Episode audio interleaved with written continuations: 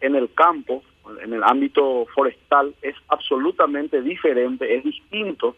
a lo que nosotros estábamos acostumbrados antes de ese tiempo con los incendios a los cuales llamamos incendios estructurales, o sea, incendios de vivienda, de industria, vehiculares que se dan en la ciudad. Son diferentes, los equipos son diferentes. En un incendio de vivienda nosotros tenemos eh, equipos de protección personal que tiene que ver con una bota mucho más pesada, eh, que de poca movilidad, eh, una jardinera, que son unos, unos pantalones que soportan eh, de 600 grados más o menos el acercamiento al calor y unas, unas unos camperones, que nosotros llamamos cotona, que tienen muy poca movilidad, son para usar no más de una hora de tiempo y eh, cascos eh, de combate de incendios estructurales son pesados. Esos son equipos que nosotros usamos para poder acercarnos a, una o ingresar a una vivienda, a un edificio que se está quemando.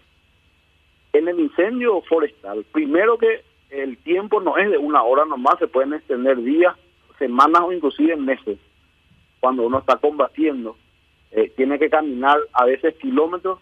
y entonces ese primer tipo de equipo que mencioné no nos sirve.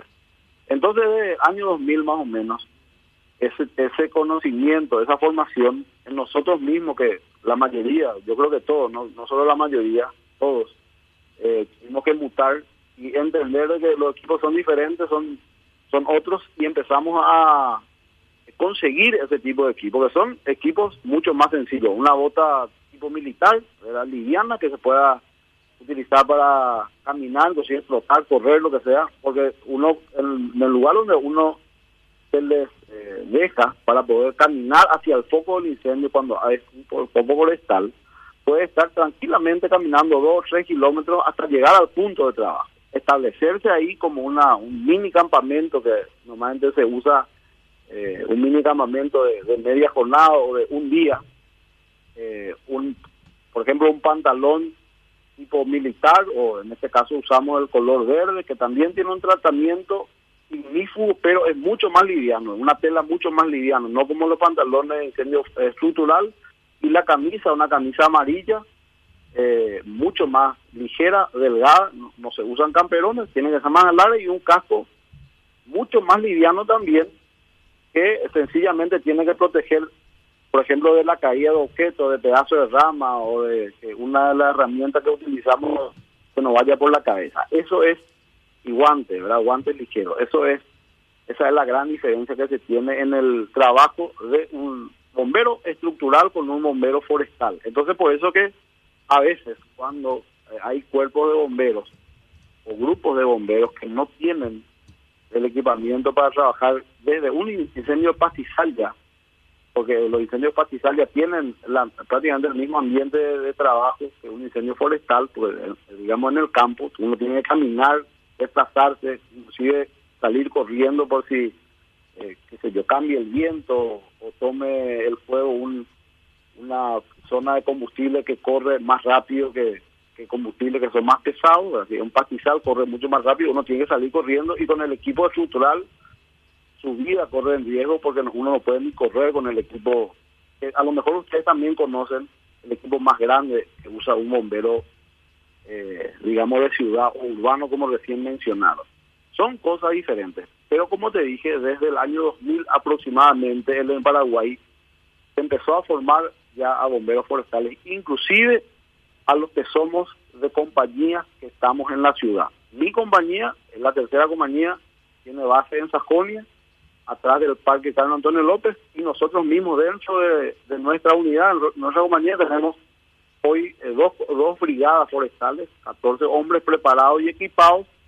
que son, digamos, los que salimos cuando hay este tipo de servicio, este tipo de incendios. La misma cosa en otras compañías que son de ciudades mucho más urbanizadas y los que los compañeros que están en ciudades, digamos, con más extensión rural en muchos casos inclusive son compañías especializadas más en incendios forestales que en otro tipo de incendios. Puedo nombrar compañías como la octava compañía que está en la compañía de KQP, que es la compañía K68 y otra en el interior que su mayor porcentaje de voluntarios, de bomberos combatientes, están especializados en incendios forestales y su equipamiento también adaptado para este tipo de incendios. O sea, eh, si bien para cerrar la idea que iniciaste, no sé si eh, o Luis, es cierto, hay muchas compañías que todavía necesitan de esta adaptación, pero ya la mayoría eh, maneja esta, esta diferencia y a raíz de todas estas estas formaciones, estas capacitaciones que se vinieron dando de este tiempo de años que te digo, ya fuimos nosotros también adaptándonos a este, estos nuevos tiempos y estas nuevas formaciones que, que requieren que nos formemos, que, nos capacitemos para asistir a ese tipo de servicios. Y además de eso, también eh, no solamente los bomberos nos hemos formado, sino que se han creado varios eh, varias brigadas comunitarias, personas que no son bomberos voluntarios, ni tampoco bomberos de la policía, ni, ni personal militar, que son gente que vive en zonas rurales y vecinas de parques nacionales, por ejemplo, que se vieron en la obligación al no tener cuerpo, bombero en su localidad, de, formarse ellos mismos como bomberos forestales y muchos bomberos eh, voluntarios hemos participado en la formación de esto. Se puedo nombrar, por ejemplo, Alto Verá, eh, cerca del Parque San Rafael, que se han formado brigadas comunitarias y que tienen hoy día por al menos 15 o 20 años ya de, existencia.